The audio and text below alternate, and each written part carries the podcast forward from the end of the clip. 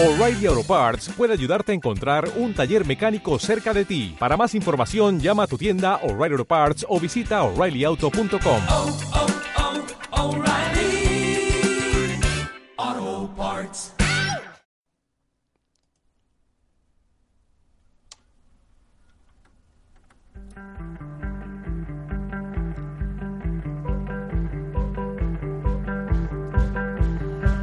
Hola a todas y a todos, bienvenidos a Si la tocas otra vez en Radio Spy Joven.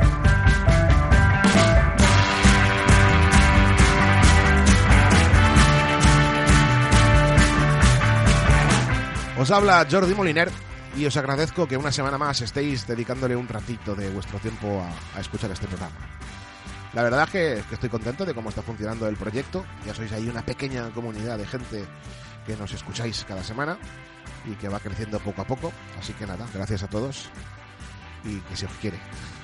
Pero bueno, esta semana os voy a pedir un pequeño favor, ¿vale? Mm, No me mola este rollo, pero yo lo digo igual.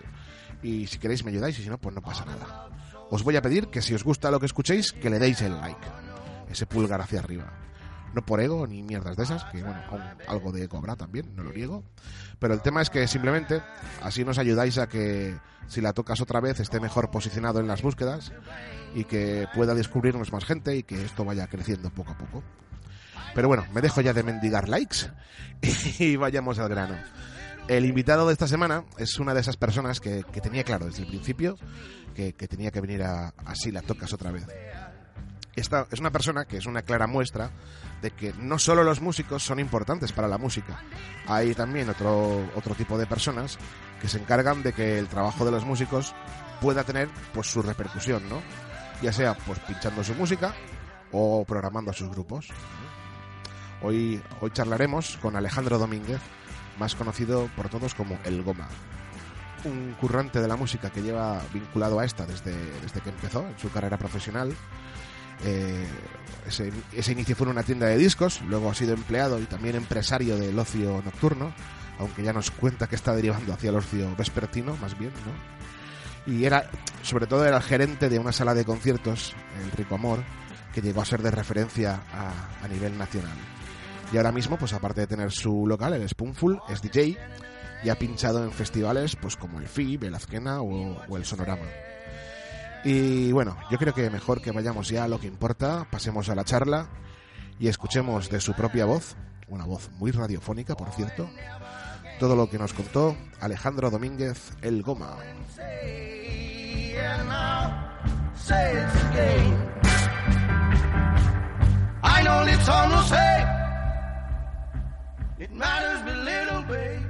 Bueno, pues nada, nos hemos trasladado eh, aquí al, este local ya casi mítico, se podría decir. Es el Spoonful, uno de esos locales en Castellón donde sabes que tienes buena música asegurada, eso por lo menos.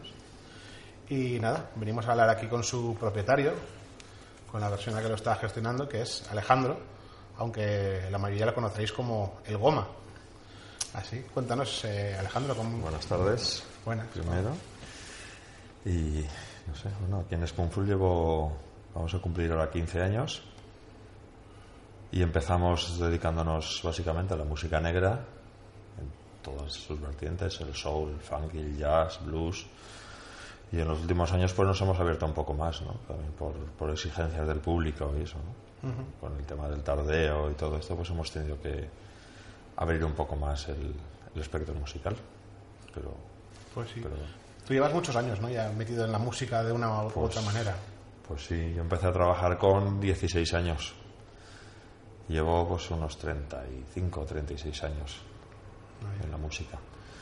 O pinchando, o trabajando de, en barras, luego también como promotor, como propietario de locales, pero siempre en la hostelería, pero siempre relacionado con, con la música. A mí me hizo gracia, tuvimos una pequeña conversación el otro día y me comentaste que trabajabas en una tienda de discos, También. y pero que en aquella época ibais por los locales en plan comercial a vender las novedades.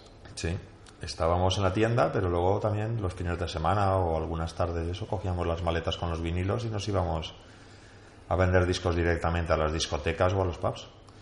y hacíamos pues tanto de Vinaroza hacia aquí como, como al revés hasta Sagunto incluso algunas discotecas de Valencia y eso nos recorríamos muchos kilómetros con las maletas a cuestas ¿Cómo ha cambiado no, la cosa? Mira, Pues sí, sí, porque en, en aquellos entonces eh, las discotecas y los pubs eran los que compraban los, los discos, no los compraba el disc jockey.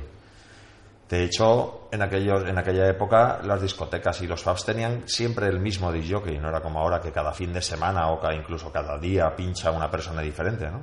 Entonces era siempre el mismo disc jockey el que estaba en la discoteca y la discoteca era la que compraba los discos y los discos eran de la discoteca. Luego el disc que yo, por ejemplo, cuando iba a pinchar eh, al Mou, que estuve muchos años allí pinchando, el Mou compraba su música, y pero yo como también me compraba mi música, pues me llevaba aparte mi música, ¿no? Pero, pero el Mou tenía siempre ahí una base de música muy grande. Qué guay. Oye, ¿la, gente se fiaba de, de lo que le vendías y tal, de las novedades, o iban a, a lo seguro? Costaba convencer a veces a la gente, ¿eh? Sí. Costaba convencer, sí, sí.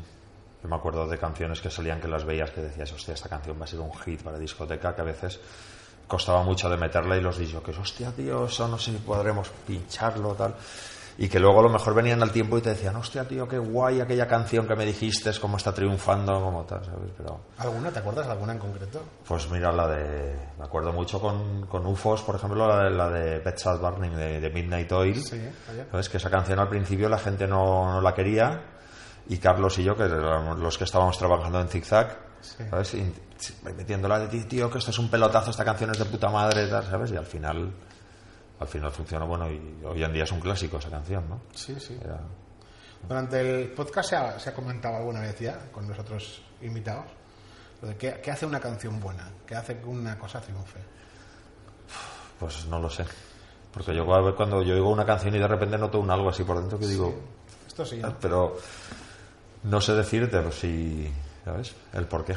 Eh, Por vosotros, lo- lo- supongo que Porque- com- como, con tu experiencia como DJ, Mm. eso lo notaréis mucho, ¿no? El darle, el pinchar esa canción y ver si funciona o no funciona. Claro, hay, hay veces que te equivocas. ¿eh? Sí. Hay canciones que a, que a veces las oigo y me encantan y luego las pones y ves que, que no, que la gente no reacciona ante esa canción. ¿no? Pero hay otras muchas veces que sí.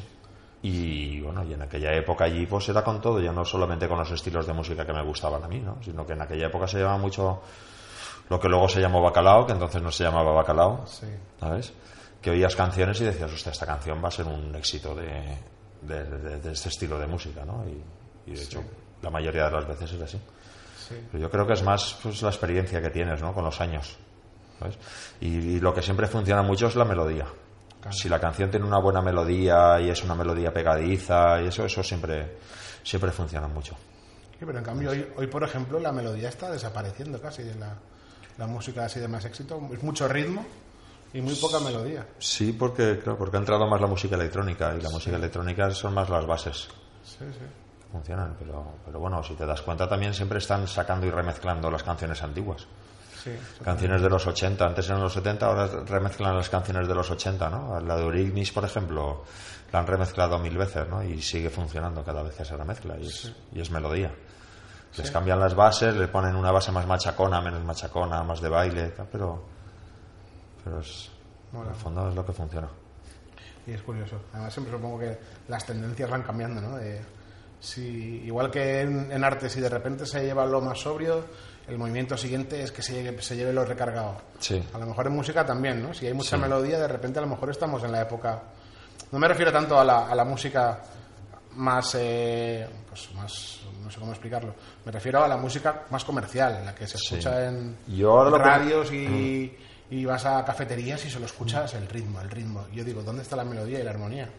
Me ha hecho mucho en falta a veces. Y ahora más que la melodía lo que he notado mucho es la velocidad Sí. de las canciones. Que con todo el tema del trap, Sí. no tanto en el reggaetón, pero más en el trap y en el hip hop y eso, canciones que son a 90, a, a 100, ¿sabes? Que antes en la vida, Sí. en mitad de una, de una noche con el bar lleno, hubieras pinchado una canción a 90, porque es una canción... pues, y que la pones y la gente responde, sobre todo la gente más joven, claro, que responde muy bien y que bailan canciones lentas cuando antes, te digo, una canción a 90 en la vida se te hubiera ocurrido pincharla a mitad de una sesión, ¿sabes? Porque una canción a 90 es una canción más bien pausada, más tal, ¿sabes? Y, y hoy en día Si te fijas, en el trap, por ejemplo, y tal, se mueven todos entre 90, 100, ¿sabes? No llegan a...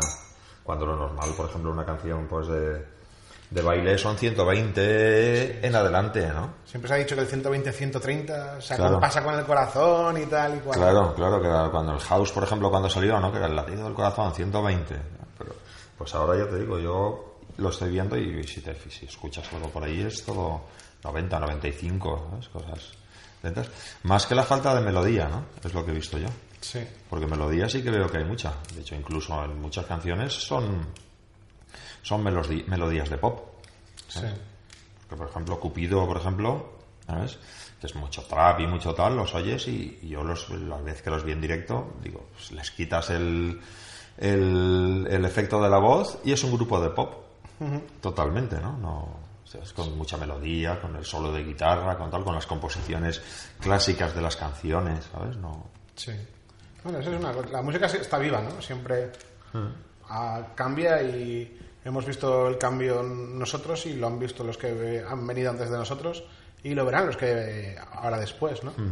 Siempre hay una visión de cómo la gente ve la, la generación que, que viene detrás como, ah, es que esto va peor. Y siempre se tiene esa visión, ¿no? Pero ¿tú siempre cómo, se tiene esa visión. cómo la, cómo la, la gente yo lo que veo es que la gente cuanto más la gente cuanto más música oímos y cuanto más investigamos la mayoría de la gente es cuando pues a partir de los 16 17 años hasta los 20 y pocos Sí. que a partir de ahí ya te quedas un poco anclado en la música que, que, que veías tú antes y entonces para ti siempre es lo mejor es la música de antes Claro. y no te molestas ya en escuchar cosas nuevas y hoy en día cada vez más con, con la facilidad que hay para escuchar cosas es, es como un sobrepasa a la gente no la facilidad que tiene de poder escuchar música Spotify, YouTube, eh, cualquier plataforma digital, ¿sabes? Tienes la posibilidad que antes no tenías de escuchar cualquier cosa en cualquier momento, ¿sabes? Y entonces la gente se ve como sobrepasada, creo yo, y, y- y- y tiran a, a lo que ya conocen. Sí. La gente de antes, ¿eh? me refiero, la gente más mayor, la gente de esta generación, ¿no? Es, es todo lo contrario. De hecho, todo el tema, mira, los CDs están desapareciendo, los vinilos vuelven, pero también eh, depende de Más qué. para coleccionistas Pero lo que está funcionando ahora a tope, Spotify, YouTube, ¿sabes? Sí. Los grandes hits salen antes en Spotify y en YouTube que, que salen a la venta. Sí. ¿sabes? Y, que, y antes de que suenen en emisoras de radio incluso. ¿sabes? Que no... Incluso llegan a salir a la venta. Porque que es Pues no lo sé, la verdad. porque No alguien sé, porque- comprará despacito, ¿cuánta gente lo ha comprado? Pues no lo sé. no tengo Es lo que idea, me pregunto porque, yo, ¿no? Porque como hoy en día cuando te hablan de listas de ventas, te hablan también de las descargas, Claro. ¿sabes? Y de las veces que se ha oído en, en el Spotify o se ha oído en YouTube, o, ¿sabes? Miran ahí también, ¿sabes? Pero una persona puede escuchar despacito seis veces en una mañana. Claro. Solo una persona. Es un poco difícil, ¿no? De- de- Vi a- ayer estuve viendo un gráfico, no sé si lo has visto, en YouTube, desde el año 1969 hasta la actualidad, por trimestres, del top, el top 10 de los artistas que más vendían. No, no lo he visto. Y es curioso ver cómo empieza pues con, con los Eagles, con los Beatles, con Elvis, Mm. con Led Zeppelin y llega pues hasta, hasta hoy. Y ves que llega a la parte de Luis Fonsi y ves que se dispara aquello a, Claro. a 10 millones de... Dices, hombre, eso no son 10 ventas. reproducciones, eso son reproducciones. Cada, si cada clic es una cuenta como una venta, Claro. Yo no, no sé cómo lo llevan. Una vez sí que salía ahí en Radio 3 que lo comentaban y yo eso pero me perdí un poco con el Sí. tema de, Pero estoy seguro que vamos, que... de, de las descargas y tal. No sé cómo, cómo, lo, cómo lo valoran, porque tampoco sé si tú escuchas tres veces la misma canción, Sí. cuentas como tres o cuentas como uno. En o- teoría sí, para Spotify por lo menos cada reproducción es... Eh, Es un- tiene que ser más de un 80%, creo que es, para que cuente como completa. Pero, no sé. Es, es curioso, ¿no? Y- Pues hacen como un poco como los festivales, ¿no? Que dicen, han venido 120.000 y es que son 30.000 por día. Te compras el abono para tres días y cuentas como tres personas, ¿no? sí. Es un exacto. poco así. Bueno, es como una guerra de los números, ¿no? Al final. Mm.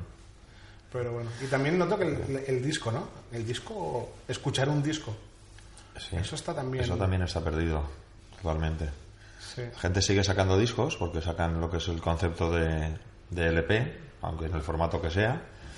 Pero yo creo que, que es el single lo que funciona. Sí. y que la gente no escucha un LP entero de, de Luis Fonsi, ni un LP entero, bueno, ni de Luis Fonsi, ni, ni de... Ahora mismo te diría que ni de los Helicopters, ni de... Bueno, Helicopters o grupos así sí, porque es gente marroquera que sigue pues como siendo como un poco más tradicional, entre comillas, ¿no? En el tema de comprarse el vinilo o comprarse el CD y escucharlo y eso, ¿no? Pero, pero que la mayoría de músicas, ¿sabes? De Chemical Brothers o de cualquier grupo de electrónica, yo creo que poca gente se compra los los discos, ¿no? Que más es comprarse el single o escuchar el single o descargárselo o ¿sabes? Hacer así. Es verdad. eso. Yo, aunque intente- intento escuchar discos, eh, me cuesta, eh, te lo reconozco. A mí me, me gusta. Incluso el otro día me vi haciendo una cosa que me sorprendió. Vino un, un artista de gira por aquí, por España, y fui a comprarle el, el- el- el disco, pues porque mola también y todo eso. Y dije, mira, dámelo en CD. Porque el único, la única manera que tengo de escuchar un disco entero es viajando en coche. Sí. Pues cuando haces un viaje en coche, te pones el CD y te lo escuchas de pe a pa. Y, y- porque del resto eh, hay tantas cosas que no sé, no. Pero me cuesta ya- dedicarle 20, 20 minutos, 30, 40 minutos a escuchar lo mismo sin hacer otra cosa, sin coger el móvil, sin, ¿sabes? Es tan complicado. Ahora los los los radiocases de coche ya no llevan No, claro. ya no llevan CD ni llevan nada, llevan una entrada de USB Y es que mío es viejecito ya. para que te conectes, llevan para que te conectes o con un pincho o, o te conectes directamente el móvil al Pues sí. al reproductor y ya no llevan ¿Cre- ¿Crees que la gente seguirá sacando discos o llegará a un punto que ya pasará? Yo veo que está volviendo el vinilo, ¿no? Sí. El otro día estuve ahí en unos grandes almacenes y, y sí que vi que habían puesto sección de vinilos. Sí. Y estaba el último vinilo de Alejandro Sanz, por ejemplo, ¿sabes? Que no sé yo cuántos vinilos tendrá ese señor, ¿sabes? Pero... Y así había también vinilos de Rafael, habían vinilos de gente que en teoría, ¿sabes? No, no es gente de vinilos, pero, pero estaban sacando vinilos este, este tipo de música también. ¿no? Yo creo que, y de hecho, bueno, en los escaparates de las tiendas hay, hay tocadiscos ahora mismo, ¿no? Sí. Que se ahí. volviendo. Sí. Y hay una, un movimiento, sobre todo en, en clubs como, como el tuyo, donde los DJs vuelven a pinchar en vinilo, ¿no? Van con sus maletas de vinilo como, como una reivindicación. Pero dime tu visión del tema. A la hora de escuchar música en un pub, en un club, ¿se nota el vinilo o...? No lo sé, si se nota. Yo creo que si la gente no lo ve no se da cuenta. Claro. Si sabes mucho y, y eso, pues igual te puedes, puedes notarlo, pero, pero has de, has de estar muy, muy pendiente y en un pub no estás tampoco, ni muchas veces en las condiciones Sí. para darte tanta cuenta, ni a veces, ni la mayoría de las veces los equipos son tan buenos como para notar la diferencia. Yo creo que la gente solo se da cuenta si lo ve. Por eso cada vez están montando más las cabinas a pie de pista para que se vea perfectamente el disc jockey cuando trabaja con los vinilos. Sí, yo pocas, pocas veces me he dado cuenta de, del sonido de vinilo est- estando en un, en un- en un garito. Una vez sí que me di cuenta ¿eh? y flipé, porque fue escuchar uno de los discos que más he escuchado en mi vida, el High Voltage de ACDC, y era en el, un garito que se llamaba El Abuelo, en Vitoria, un garito rockero que ya cerró, y de repente estaba sonando eso, y digo yo, esto no lo he escuchado así en mi vida. Ahora era un garito con unos- un equipo este, altavoces estos viejos de madera y tal, Ah. y, y- y porque estábamos en plan relax, en plan de tomándonos la cervecita de tranquis y tal, pero si no, pero bueno, Yo en casa sí que lo noto. sí, claro, En casa sí que lo noto, pero en los bares ya te digo. No. Y Pero mí bueno. que- que hay varios sitios que sí que me están llamando para ir a pinchar en vinilo y hay sitios que quieren que sea solo las sesiones en vinilo. Pero bueno, de momento tampoco son tantos. Yo creo que lo que puede ser también es que cuando tú sabes que hay un tío pinchando en vinilo, no te va a pinchar música, sino que tienes ahí un tío que tiene una colección y sabes que es un tío Claro. que investiga y, y tiene ahí su, su buena colección, ¿no? Más que a lo mejor Y cuando te llaman para pinchar en vinilo, pues ya te llaman para pinchar un estilo concreto, ¿no? Porque Claro. tú vas con vinilos y con vinilos vas siempre limitado. Exacto. Porque tú te llevas una maleta con 200, vi- 200 singles o- y lo tienes limitado y tienes que llevar dentro de un estilo, pues más o menos centrarte en algo, ¿no? Sí. No es como si vas a pinchar con el ordenador, que que en el ordenador le metes 20.000 canciones y entonces puedes llevar de diferentes estilos y ves que el bar se llena de un tipo de gente, pues pinchas, vas por un lado, vas por otro. Es- Al ir con vinilo y más al pasar lo que te digo, de, de que los bares no tienen música. Hay muy pocos locales a los que vayas hoy en día que el, que el local tenga música, ¿no? Porque no compran, como cada día va un disc jockey diferente, lleva su música, entonces el local no compra música. Sí. Tiene sesiones grabadas de disc jockeys que han pasado por allí o que tal. Incluso lis- listas de YouTube. También, muchos sí, locales van- sí, listas de YouTube, listas de Spotify, sí, también es verdad. Sí, sí. Que te ponen el premium y, Sí, y se hacen las listas y pues sí, ¿Cómo cambia la cosa sí. Pues sí. pues antes sí, antes se gastaba más dinero la gente en música. Vale. De hecho, bueno, ahora las compañías están cobrando, están cobrando porcentaje a los artistas por los directos, Ah, porque como ya no, no hay ventas, tantas ventas de discos como antes, pues tienen que sacar dinero de, de otros sitios. sí, sí. Curioso. Antes hemos visto aquí como... es- me ha parecido curioso, ¿no? Eh, ha venido a visitarte un, un comercial, pues ofreciendo, ofreciéndote las bebidas y tal. Hmm. Y has comentado tú cuando trabajabas en la discoteca, y digo, mira, tú antes harías esto, pero con lo, con lo de los discos, ¿no? Y Sí, sí. Como la bebida está claro que eso va... No se va a inventar una... Eso ha sido al revés, ¿ves? Porque antes yo me acuerdo cuando empecé a trabajar en los bares que no te vendían botellas sueltas. No. Era todo cajas. Si querías botella suelta tenías que irte a un supermercado. Si te venían los comerciales de las marcas tenías que comprar las cajas completas. Sin embargo, hoy en día ha cambiado tanto el tema que es al revés. ¿eh? Te vienen los comerciales y te venden una botellita de cada cosa sin ningún problema.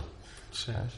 Pues- pero, pero sí. Y son los que ruedan ahora. ¿sabes? Sí, sí. Cuando con la música, ¿no? Ahora, entonces, en aquellos entonces, ya te digo, íbamos con las maletas ahí cargadísimos ahí con maletas ahí con 300, 400 maxis. Además, la mayoría era maxi lo que vendíamos por ahí Sí. cuando íbamos a vender por ahí. Pues sí. Y oye, una, un... yo creo que tú marcaste una- un antes y un después a lo mejor en Castellón, no lo sé, a lo mejor, Eh, pero yo creo que sí. Eh, cuando abriste el local, que fue, vamos, ha sido mítico, mm, el- hablamos del Rico Amor, allí en la calle Alcalde de Tárrega. ¿Cuánto tiempo hace que lo cerraste? Pues cerramos en el 2006. O sea, 13 años. Y sigue habiendo gente que lleva la camiseta de, Sí. de, De de- Rico Amor, del sí, sí. Rico Amor. Y siguen hablando. De sí, hecho, este sí. fin de semana que ha sido lo del Trovan, Sí, ha estado actuando un grupo australiano, que no me acuerdo ahora cómo se llamaban, que era guitarra y batería. Bueno, batería no, guitarra, y el batería lleva una caja, un timbal y un plato, simplemente. Y en una de las entrevistas comentaban que en Australia es- eh, el Rico Amor es uno de los clubs que, que más se habla de, de clubs españoles, ¿no? ostras, qué fuerte. Después de un montón de años cerrados, porque coincidió que en aquella época vinieron muchos australianos a tocar.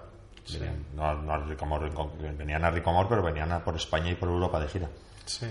Igual que, que los grupos nórdicos, ¿no? Porque cuando nosotros abrimos, pues fue un poco el boom de, de todo el sonido escandinavo, de que cuando salían los Helicopters, Lucifer, y todo- los Backyard Babies, todo este tipo de grupos, eh, fue el boom y, y pillamos ahí mucho.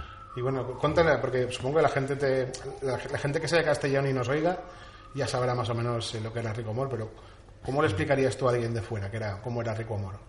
Pues era un club muy pequeñito, que cabían, no llegaban 90 personas de aforo, y hacíamos conciertos todos los domingos por la tarde.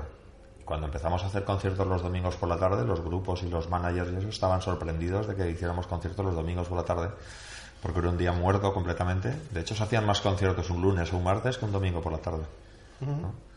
Y un poco gracias a eso conseguimos hacernos un nombre y conseguimos ser como un poco punto de referencia, ¿no? Los grupos decían, hostia, pues si allí se puede tocar un domingo para estar parados, pues vamos, aunque sea poquita gente y sea pequeño, tocamos allí, ¿no?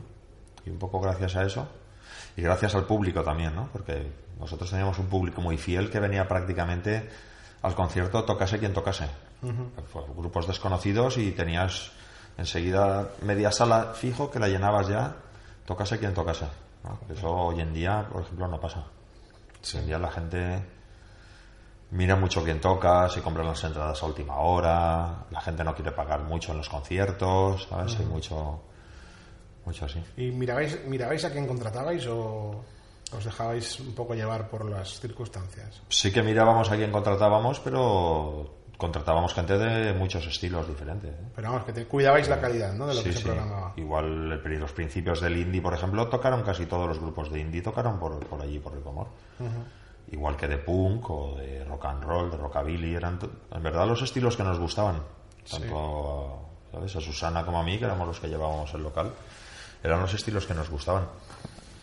Y luego pues también lo que te digo, ¿no? Que los grupos empezaron a se empezó a hacer un nombre en la sala y los grupos se lo decían, ¿no? Porque yo me acuerdo de llamarme grupos, ¿no? Que, que estaban cobrando entonces mucho dinero y me llamaban que querían venir a tocar a Ricomor, ¿no? Y decir, es que no puedo pagarte yo. No puedo pagar, que quiera no puedo pagarte lo que cobras. Y dice, no, no, no, es que me da igual. Yo voy, ponemos una taquilla, me quedo la taquilla y me da igual. Lo que queremos es tocar allí porque hemos conocido a no sé quién en Nueva York quien nos ha dicho que si íbamos a tocar a España teníamos que pasar a tocar por Rico Amor porque era un club que... ¿sabes? Entonces se hizo un poco como referencia. ¿no? Qué guay. Y muchas veces pues había muchos, muchas giras que, que no actuaban en Barcelona y actuaban en, en Castellón. Qué fuerte. Pero dinos nombres, dinos nombres, que eso mola. Pues en, el- el en currículum plan español, pues no sé, pues estuvo Australian Blonde, estuvo el Niño Gusano varias veces, estuvo Dover, Sí. eh, no sé. Y en plan, eh, pues eh, los Helicopters estuvieron con el primer LP, estuvieron también los, estuvo Lucifer tocando también, vinieron los Moni Suzuki, vinieron, ¿sabes? Que, Mira, Pascu, el guitarrista de mi grupo, de Los Altragos, tiene muy buen recuerdo de ese concierto de Moni Suzuki. Dice, dice que fue la hostia. sí, sí, fue uno de los grandes conciertos del bar. sí. Sí, sí. Los Flaming Sideburns estuvieron tocando también. Stray Jackets, ¿no? Creo. Stray Jackets. Stray Jackets vinieron varias veces y la primera vez que vino no vinieron ni, ni 30 personas. Ostras. La primera vez. Y la Nashville Pussy creo que también, ¿no? Nashville Pussy también. Sí. Los Demolition Doll Rods. Bueno, y luego de, espa- de españoles, ya te digo, de españoles de, de- de mediados de, abrimos en, el- en diciembre del 92, entonces de, de toda la época de los 90 y primeros 2000, prácticamente todos los grupos españoles cuando estaban empezando, porque luego, claro, llegaba un momento, pues que cuando vino Dover, al poco tiempo de venir Dover, fue cuando ya tuvieron el super éxito y ya era imposible que vinieran, ¿no? Sí. De hecho, me acuerdo cuando vinieron que se vendieron las entradas en, nada, en una semana, ya no habían entradas, ¿sabes? Y gente en la calle y fue todo. Qué guay. Amaral estuvo también tocando Anda. cuando empezaban, también cuando de hecho no tenían ni disco grabado cuando vinieron. Qué guay. Me, me pilló ya tarde, ¿eh? solo pude ir al- ese par de años últimos. Por- y luego lo malo es que me he enterado de grupos que me han gustado a posteriori y enterarme que habían tocado ahí al lado de casa y tal. Era, joder, qué fuerte. Y- Ah. Porque en ese momento ya, te- ya estaban, en ese par de años que habían pasado, ya estaban a otro nivel. Claro. de, joder, y, pero mira. Pues que también coincidió, porque nosotros hicimos, ¿no? Pero también fue, coincidió que ese, ese mismo año se montó eh, el sello No Tomorrow, Sí. abrió el sello No Tomorrow y abrió eh, Voodoo, que es lo que luego fue Doctor Slump y luego no me acuerdo qué otros nombres tuvo, pero ha ido, fue cambiando la discoteca esta, como sala de conciertos. Y en Voodoo traían muchos, muchos conciertos, ¿no? Entonces fue una época que Castellón tuvo mucho movimiento, ¿no? Y No Tomorrow, con No Tomorrow, aparte de, de tener- tenemos mucha amistad, Javi y yo, entonces todas las presentaciones de sus discos se hacían en, en Ricomor, ¿no? Entonces, tanto de grupos, esa época también fue muy, muy fructífera para, para No Tomorrow, que sacaba pues a Nuevo Catecismo Católico, a Señor No, a los Surfinlands, a, a todo lo de Shock Treatment, de Pressing Claim, tal. Pues todo- todos los grupos eran las presentaciones de los discos eran allí, ¿no? Y era... Sí. Joder, en aquella época Castellón era. Para lo pequeñito que éramos a nivel físico, digamos, a nivel musical era. Y era referente. Sí, sí. y era referente. Y luego, en plan proporción, ¿sabes? Porque hablabas a lo mejor con el grupo y decían, hostia, hemos tocado en Madrid y hemos metido 150 personas. Venimos aquí a Castellón y metemos 90, ¿sabes? Madrid tiene 4 millones de habitantes, Castellón 150.000 habitantes, ¿no? Si miras la proporción es, es una proporción bestial, ¿no? Meter 90 entre 150.000 o, o 150 entre 4 millones, ¿sabes? Sí. Entonces, Y ahora, mira, ahora están las salas de conciertos quejándose de, que, de lo que cuesta sobrevivir y lo que cuesta meter a, a gente, ¿eh? Porque mira que hay salas que han mantenido. Oye, For Seasons tenía una programación muy buena. Sí, pero- Veneno también en su estilo, una programación Sí, sí, constante y buena. Y, y- y- pero está fatal. Es mucho lo que te digo. ¿eh? Están funcionando mucho los grupos tributo, los grupos homenaje, los grupos de versiones y, y la gente, y encima gratis. sí. Encima gratis. Y la gente no quiere pagar. Y luego es lo que te digo de lo que pasaba en Ricomor. ¿no? La gente no arriesga nada. Allí a Ricomor traíamos un grupo que no lo conocía nadie, o nadie, o los, más interesados del momento, pues sí, ¿no? Pero la inmensa mayoría no lo conocían y metíamos 70 personas. ¿sabes? Que era- y la mayoría de los que venían no conocían al grupo. Y venían porque, pues, porque era domingo, porque a lo mejor se fiaban también de la programación que estábamos haciendo, ¿sabes? Era para ver quiénes eran. ¿sabes? Hoy en día eso no ocurre. Ah, pero yo creo que Hoy en cuando día. tienes un sello ya. Tendréis Sí. un sello ya de la calidad y de la. Sí, pero mira el Four Seasons, por ejemplo, o, en, el, o en el Veneno que decías Sí. tú, si, si han tocado grupos de calidad y si han llevado una programación bien, ¿y cuántos grupos han tocado en el Four Seasons de calidad que han habido 15 personas? Sí. ¿Sabes? Que dices, hostia, ¿cómo es posible que a estos tíos no hayan venido más que 15? Sí. ¿Sabes? Mira. Cuando el tío, y gente con, a lo mejor gente que no está ni empezando ¿eh? en la música, ¿eh? gente con un montón de discos, Sí, sí. ¿Sabes? Que no es que digas, no, es que es un grupo que no lo conoce nadie, que no tiene discos, que tal, sino gente con cuatro o cinco discos grabados y de ir 15 personas a verlo. Sí, Yo recuerdo ir a ver no hace tanto a, Hendrik Robert de Los Deltonos. Ah. También tocaron en el Ricomor. Tocó con Hank, Ah, vale, hostia. una- un grupo que montó, que sacó, sacó dos discos, fue una cosa así que era un grupo de power pop que montó. Además, estando los del tonos en un momento muy, muy alto, Sí. y montó una banda que se llamaba Hank, y era de power pop, cantado, en, cantado, gafas, ¿no? sí, Sí. cantado en castellano y... sí.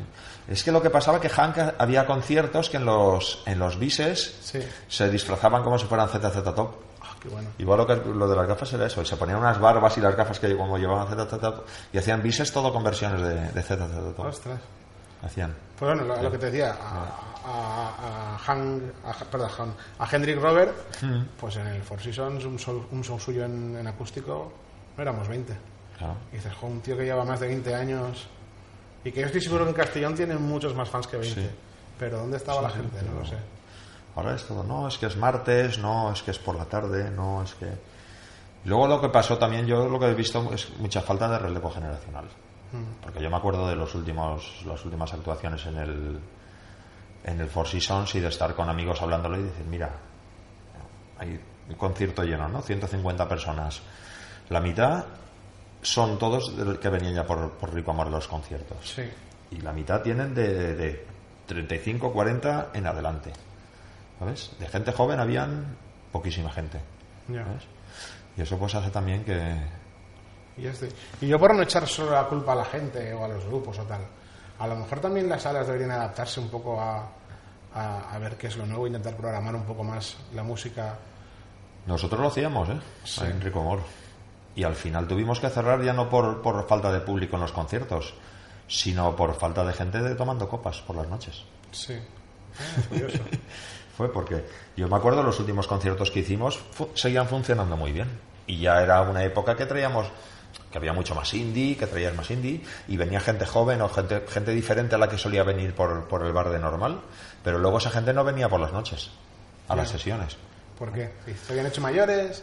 No, no, ¿Tenían era gente joven, ¿eh? Ah, ¿sí? sí, era gente joven, que venía al concierto, pero luego no venían, pues porque a veces en los locales también se hacen como, no, allí solamente pinchan punk, o allí solamente... ta- ta. Y entonces, ¿sabes? Te encasillan, te encasilla la gente, ¿sabes? Y, y no... Curioso. ¿eh? No sé, yo decía por así, por buscar un poco. Siempre se busca echar la culpa a unos o a otros, ¿no? Ahora, entre. Yo que estoy metido más. En, en la, bueno, ¿cómo explicarlo? Como músico que soy y tal, tengo muchos compañeros músicos en, el, en Facebook y tal, y ves cómo se acusa mucho a los grupos de tributo de. Ah, ah, ah", y dices, hombre, pero los músicos no tienen la culpa. Es, al final, si hay una demanda, alguien tiene que cubrirla. Yo lo veo más, es más, más que los músicos, lo ve el público. Claro. Porque yo entiendo que los músicos que quieren vivir de esto, que quieran ganar dinero y que quieran tocar, ¿sabes? Y si ven... es que, ¿sabes? Y que seguramente es- esos músicos prestarían, Claro. preferirían hacer sus temas. Y hablando con, con Pero- un amigo, ¿sabes? Músico de toda la vida, que ahora tenía una banda que era hacían un tributo y estaban tocando, con el tributo este, estaban tocando por toda España, ¿sabes? Me decía, dice, lo que no he tenido nunca, lo estoy teniendo ahora. Sí. Toda la vida yéndome con una puta furgoneta y comiendo bocadillo y cenando bocadillo y durmiendo dentro de la furgoneta o en pensiones malas, ¿sabes? Y tocando en sitios con equipos, ¿sabes? Indecentes y llego ahora y tengo escenarios de puta madre, con iluminación de puta madre, con un sonido de puta madre, durmiendo en hoteles, tal, todo con una banda de tributo. Sí. Y dice, a mí me jode, ¿eh? Y a mí me jode, porque él compone también, dice, a mí me jode el no poder tocar mis canciones y el no poder tal, pero luego lo miro, pues, dice, tengo que comer y tengo, ¿sabes? Y si quiero vivir de esto, ¿sabes? Pues eso, eso es lo que el público pide también. Sí. Luego, el gran problema también, aparte de las versiones, de los grupos de versiones, es que la gente no quiere pagar. Claro. La gente no quiere pagar. Y cuando quieren pagar y cuando pagan es por alguien, ¿sabes? Por cosas muy en concreto. Sí, mira, el otro día tuvimos vuelo en, en Madrid y compartíamos eh, en escenario con un grupo de Valencia, otro de, de allí de Madrid, de Toledo. Bueno, y uno de los músicos en concreto, que es un músico que cuando tiene su grupo de canciones propias se entrega, lleva 20 años o 15, no sé cuánto llevarán, pero currándoselo con su grupo, que tocamos y al final, si le, si, si le digo a la gente por cuánto dinero salimos cada grupo el ir a tocar a Madrid, se daría cuenta de que por mucho que apuestes por tus temas sí, y te lo sí. ocurres. Bueno, pues te dice que tiene un grupo de tributo y que al día siguiente van a hacer un bolo en el que tocarán media hora por mil y pico pavos. ¿Qué le tienes que decir a ese tío que se lo ha currado? Eh, ¿Qué, cara, ¿Qué cara tienes? ¿Estás matando la música? Pues no. No. Si el tío lleva 20 años de músico y mañana se puede sacar 300 pavos por tocar media hora, pues, pues ole por él. Que, ¿no? Es Sí, que es lo que es, es la gente. Es el público. sí, sí, Y es que el público no arriesga nada. sí. Y de hecho, bueno, en los últimos conciertos que tú lo veías aquí, ¿no? O, o cuando vendemos aquí las entradas anticipadas para los conciertos, lo ves que hasta el último día, ¿sabes? Sí, Hay veces que tienes las entradas un mes y, y has vendido dos entradas sí, en un mes. Y llega dos días antes del concierto y vendes sí, sí. los- el resto, ¿no? Hace- mira, La gente hace- es todo a última hora y de hecho, mira, me acuerdo la última, las últimas épocas del Four Seasons que hacía muchos conciertos los sábados por la tarde. sí, Eran la mayoría de conciertos. Y teníamos las entradas aquí. Y se vendían, se iba muchísima gente de aquí, de estar aquí, por ejemplo, el sábado por la tarde, de tardeo aquí en Spoonful, y da tres gin tonics, tal, no sé qué, y ya, a ver, va, va, pues vámonos al concierto, venga. Pues, ¿Sabes? Y era, pues, ¿sabes? A última hora de dicho y hecho, ¿no? De, ¿sabes? Me he animado con, con dos copas y pues, vámonos al concierto, ¿sabes? Si no, no, no era como antes, que era muy de previsión, de hostia, van a tocar, dentro de un mes va a tocar no sé quién, no sé dónde, y ¿sabes? me voy a comprar la entrada, voy. ¿Sabes? Ahora, No, no, hay, hay- hay muchos grupos míticos que están cancelando conciertos en Castellón porque la semana antes ven que no se ha vendido nada y dices, no sé si hubiera sido... Hace poco hay enemigos, perdón, enemigos, ilegales. no, no, y en Valencia también, ¿eh? También. El niño, Ah, de. Elche, el niño de Elche, me- la última actuación en Valencia lo suspendió. Ostras. Porque no, y el niño de Elche, que ha, hecho- que Sí, ha grabado sí. ahora con los planetas, tal, ¿sabes? Que ha hecho todo, tal. Pues lo pusieron en una sala más grande y tal, y, y a última hora no habían vendidas entradas y, y suspendieron. Pues sí, no sé. Bueno, tú también tienes, promo- eh, eh, eh, tienes un poco de experiencia como, como promotor fuera del, del club, ¿no? Sí. Tuviste una temporada la programación de... Cuando, cuando cerramos Ricomor nos ofrecieron hacer un, un ciclo en el Auditori y estuvimos durante tres años, creo recordar que fueron, o algo así, tres temporadas, haciendo ahí el ciclo Ricomor, que se llamaba. Y era un domingo por la tarde al mes, hacíamos los conciertos. Qué guay. ahí. Y bueno, y por allí pasaron, pasamos de todo. Eh, Llevamos, llevamos desde Sunday Drivers, por ejemplo, uno de, antes de separarse, estuvieron tocando. Estuvieron tocando también los Badcocks.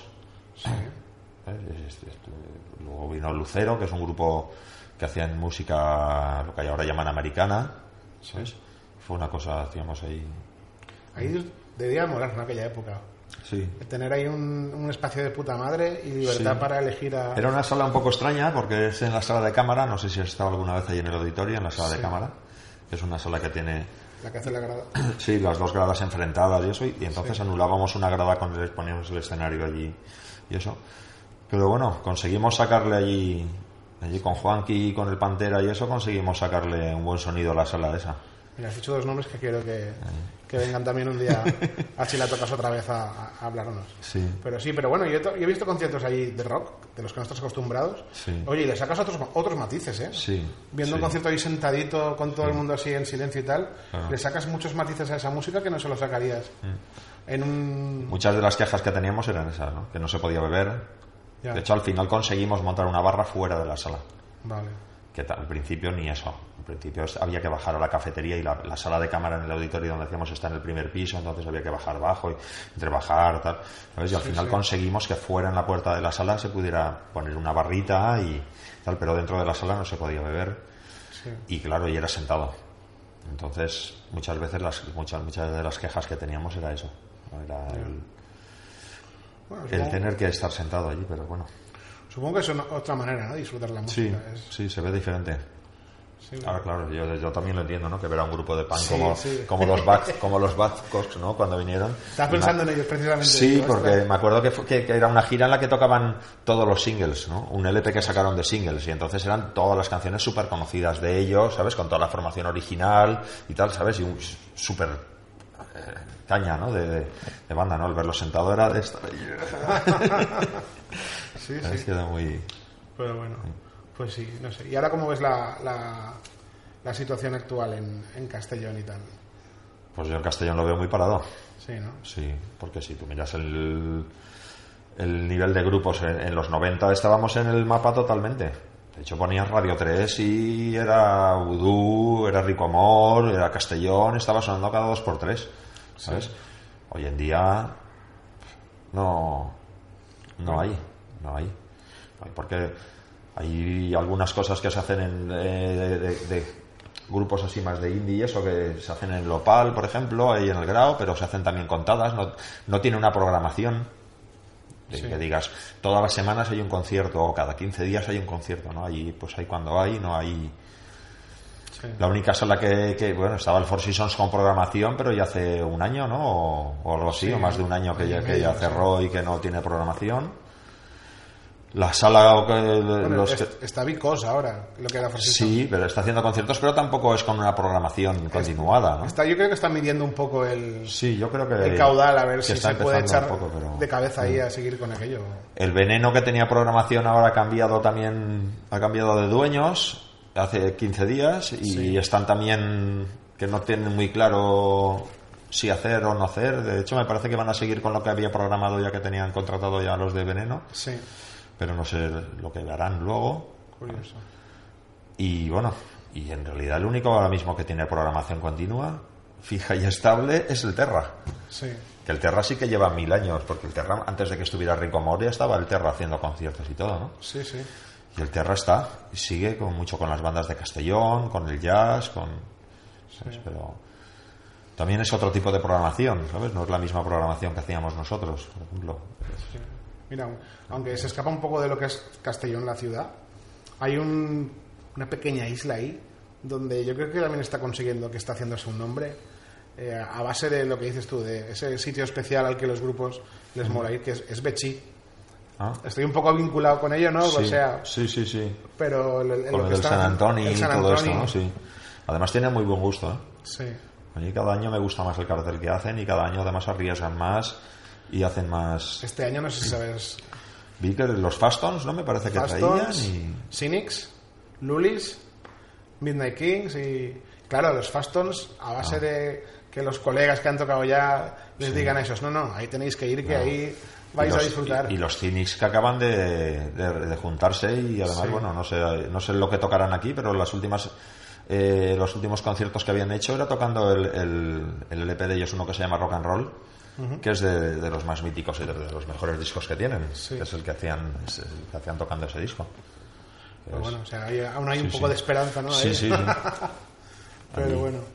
Y nada, cuéntame, de, en la experiencia que, que, has- que- que tienes todos los años como programador de, de tal, ¿has hecho alguna amistad así con algún grupo que digas, ostras? Sí, claro, sigo manteniendo ahí con contacto con, con mucha gente. A nivel nacional, con la mayoría de la gente con la que trabajaba, que eran managers pequeños, ahora la mayoría son, ¿Sí? son grandes managers y siguen y están ahí haciendo muchas cosas. ¿sabes? Porque ahora, por ejemplo, eh, gente con la que trabajaba que traían pues, a los Stray Jackets o así, por ejemplo, hoy en día llevan a Eli y a DJ, o, ¿sabes? Llevan a- claro, han tenido que cambiar también. Sí, no, al final es Han tenido un que, que cambiarse, sí. Y eso, pero que siguen haciendo rock and roll y siguen moviendo cosas de rock and roll. Y con grupos extranjeros, claro, y más hoy en día con internet. Porque cuando, ten en cuenta que cuando nosotros estábamos no había internet. Sí, ¿sabes? Trabajábamos todo por correo y por teléfono. sí. ¿sabes? Tú al grupo le pedías que te mandara una foto y eran 15 días en llegar, en llegar una foto. ¿Sabes? Cuando salió el fax, me acuerdo que aquello fue una super revolución para nosotros, el fax. ¿Sabes? De poder enviar a prensa en un momento una- un fax, ¿no? Pero, Una foto, ostras. pero claro, las fotos, eh, ya te digo, ¿eh? una foto eran 15 días en llegarte una foto. Ostras. Eso no, no me lo había planteado nunca, ¿eh? Claro. Mira. era todo. Hoy en día internet, ¿sabes? Te envían en un segundo, te envían las canciones, te envían las fotos, te lo envían todo, ¿no?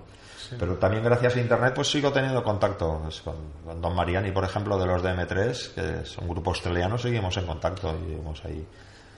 Y luego, bueno, con grupos eh, de españoles, pues con los Ex Museum, por ejemplo, y con todas las bandas que han tenido ellos, con los Coronas, con Corizonas, con tal, seguimos teniendo mucha amistad, ¿sabes? De hecho, siempre, siempre que vienen ellos aquí, o voy yo a verlos, o vienen ellos a verme, o, ¿sabes? Siempre tenemos ahí mucho, Yo me acuerdo, mucho contacto. coincidimos una vez tocando con Five Fingers en, en Livorno, en Italia, con los Coronas. Y eso, que estás por allí, Fernando nos tenía que dejar parte del equipo porque lo, lo teníamos que usar luego nosotros. Dije, bueno, ¿qué tal? Y que somos- también somos de España, de Castellón. Y dice, hombre, de Castellón.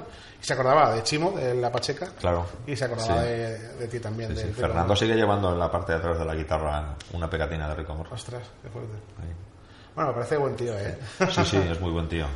Además es muy entregado a la música y a- al rock y eso, ¿sabes? Pues- Muy Es uno que si pudiera, ese, ese para una hora no se da para dos No horas tendría- hablando. sí, sí. Le llaman el profesor. Sí. Porque habla mucho, muy bien y sabe mucho, mucho, mucho de música. Sí, qué Siempre-.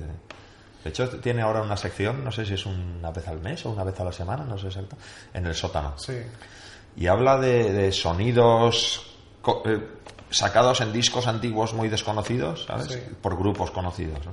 Siempre te pone ahí pues canciones estas súper extrañas y dice, esta que sonido, que solo de guitarra, este tal, y luego te pone una canción actual o, o de los 70 incluso, ¿no? De decir, esta, hace ahí- A mí me recuerda también cuando lo escuchas hablar a ese profesor bueno que a veces tenías en, en el colegio o en la universidad que hacía que la asignatura molara Sí. solo por ver cómo lo vive él explicándolo, ¿no? Pues pasa un poco lo mismo con él. Sí, sí, sí. Mola, aunque te cuente algo que... Ostras, que... Sí, sí, es- mucho ahí. Y hablando, hablando así de los sonidos, lo que también estás ahí tanto... eh, conoces bien los sonidos vintage, cómo, se son, cómo sonaban antes los grupos y cómo suenan ahora. Y el otro día tuve una conversación con un... No me acuerdo con quién era, que me perdone si me escucha. Pero era en plan de... Joder, si, si es que si los Beatles... La gente quiere sonar como los Beatles, pero es que si los Beatles tuvieran los medios que hay ahora, que querrían sonar como ahora, ¿no? Querrían aprovechar toda esa tecnología y... Sí, pero yo lo que veo es que lo que hacían entonces, hoy en día, muchos técnicos con toda la tecnología que hacen no lo consiguen. ¿eh? Sí, eso es verdad. Y antes con dos micros y un cuatro pistas, mira la calidad de sonido que sacaban y los discazos que grababan, que de hecho mira si siguen siendo referente para mogollón de grupos. Y hoy en día oyes discos que están grabados con super tecnología y 3000 micros y tal, y los oyes y no, no transmiten. Sí, ¿sabes? sí, sí, verdad. Que yo creo que aparte del equipo, que el equipo es muy importante, es muy importante la profesionalidad, que eso es lo que falta mucho. Puede ser. Igual que les falta a muchos DJs. Hoy en día que se ha puesto muy de moda pinchar los influencers, los cantantes de grupos, los stars que se van a pinchar y luego sí, sabrán mucho de música, porque hay muchos que saben mucho de música, pero no tienen ni puta idea de lo que son los botones de una mesa, Ya. ¿sabes? A la hora de pinchar, de pinchar te digo, ¿eh? ya no te digo de grabar, que para grabar ya necesitas, Ya. ¿sabes? Pues Y ahora que, me- ahora que tocas el tema, aparte, ¿qué crees que tiene que tener un buen DJ aparte de controlar la mesa? pues saber de música. Y gusto musical. Y luego saber el manejar a la gente. ¿Sabes? Y el ver la gente, ¿sabes? Porque no, lo que no puedes hacer es encerrarte. A no ser que vayas a sitios muy exclusivos en los que únicamente se pinche siempre el mismo tipo de música y la gente que vaya, vaya a escuchar ese tipo de música, ¿sabes? Porque si tú, Sí. ¿sabes? Si tú te vas a un grito de heavy metal estricto y pues, Claro. sí, pero cuando vas a los locales normales, ¿sabes? Pues el saber manejar a la gente, claro, porque a ti te puede gustar mucho el metal, pero te vas a un local y pones metal y lo vacías. ¿sabes? Claro. Entonces el saber mover a la gente y, y eso es, es lo, lo más complicado de un disjockey. Y el saber adaptarse al tipo de gente. Es lo que veo más y lo que valoro más en un disjockey. Hay gente que no lo ve, ¿eh? que van a, lo, van a lo suyo, pinchan su sesión y... Y Pero eso lo puedes hacer si eres súper famoso. claro. Si tú eres un David Guetta o eres, ¿sabes? Un Bueno, pero esa gente ya, la- ya van a verte a ti. tal, claro, por eso te digo, ese tío da igual exactamente lo que ponga porque van a verlo a él y, y tal. Pero cuando somos disc jockeys así, de, fin de semana, ¿sabes? De, de fin de semana, de, que tienes que ir a salvar, te llaman para que la gente se lo pase bien y para que se divierta la gente. y para Eso tienes que mirar mucho el tipo de público que hay y saber adaptarte y saber hacer que se lo pasen bien. O Sí. intentarlo, por lo menos. Sí, sí. Y hay, hay una cosa que te lo confesaré. A mí me ha pasado muchas veces, como músico, ir a tocar a un local, tú pides un caché X y a los locales les cuesta les cuesta Mm. dártelo, ¿no? Y luego sabes que el DJ que está pinchando luego de- después de ti cobra a lo mejor el doble de lo que tú le pedías y se lo pagan sin, sin pensárselo, ¿no? Y piensas tú, joder, macho, si yo llevo, yo voy todas las semanas, varias horas al local a currarme para que esto salga bien y bueno, este señor también tendrá su trabajo previo y tal, pero no es lo mismo, ¿no? Pero luego con el tiempo sí que si te pones en la piel del que del que contrata, sí que ves que a lo mejor Sí, tiene ese poder, ¿no? De llenarte o vaciarte Claro. el garito. Pues lo llenado te lo vacían. pero Bueno, yo cuando empecé los DJs no estaban tampoco tan valorados. ¿eh? Ya, En mogollón de, de bares estaba, no había ni disjockey. sí. Había una radio cassette o se ponía un LP entero tal y, y punto, Sí. ¿sabes? Empezó un poco a raíz de, de toda la movida valenciana y eso fue cuando empezaron a valorarse los disjockeys Sí, aquí. Y luego ya más, más en, en los 90 cuando empezó ya todo el tema de la música electrónica fue cuando empezaron a, a valorarse de verdad y la generación que empezó a seguir a los disjockeys. Sí. que yo me acuerdo al principio que compañeros míos y amigos míos era de ¿cómo puede ser que vaya la gente a ver a un disjockey, ¿sabes? Y que haya un festival y que un disjockey meta 50.000 personas, más que un grupo, más que tal, como, ¿sabes? Pues es otra generación y es otra manera de, de ver la música, ¿no? ha cambiado. Hoy en Mira, día hay disjockeys que cobran 300.000 euros por pinchar dos horas, ostras. ¿sabes? En festivales.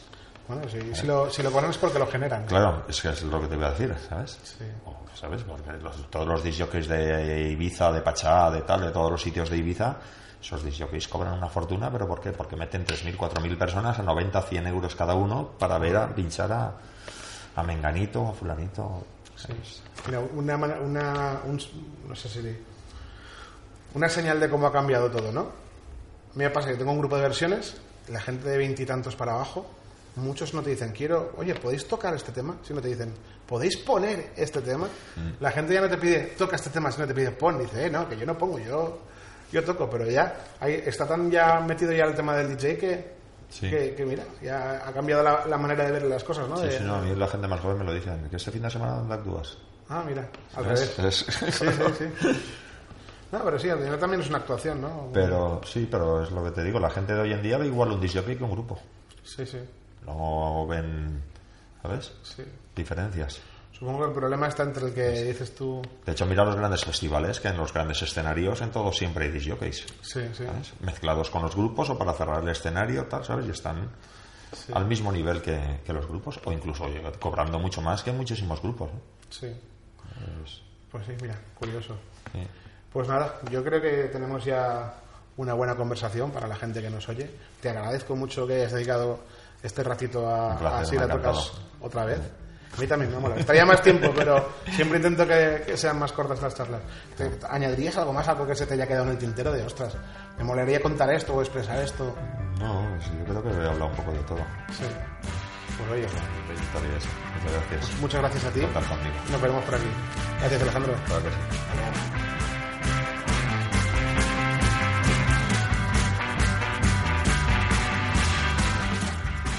Bueno, pues hasta aquí esta charla. Otra charla para mí muy interesante con una persona que, como habéis visto, pues tiene un montón de experiencia y que controla mucho sobre el tema.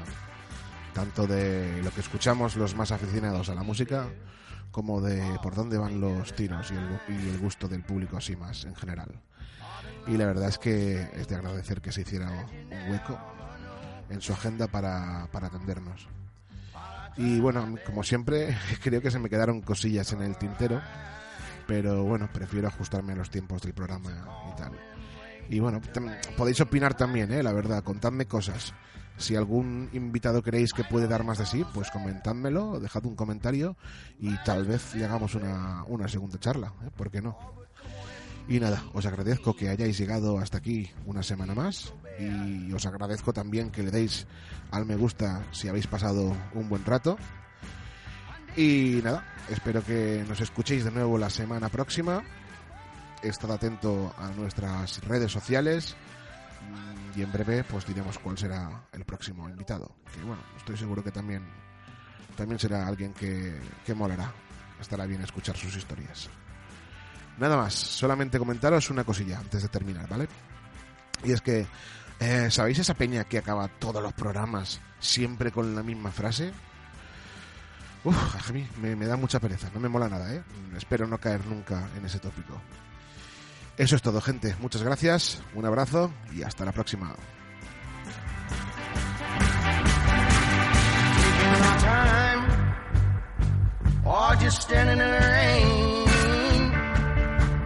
Mean what you said,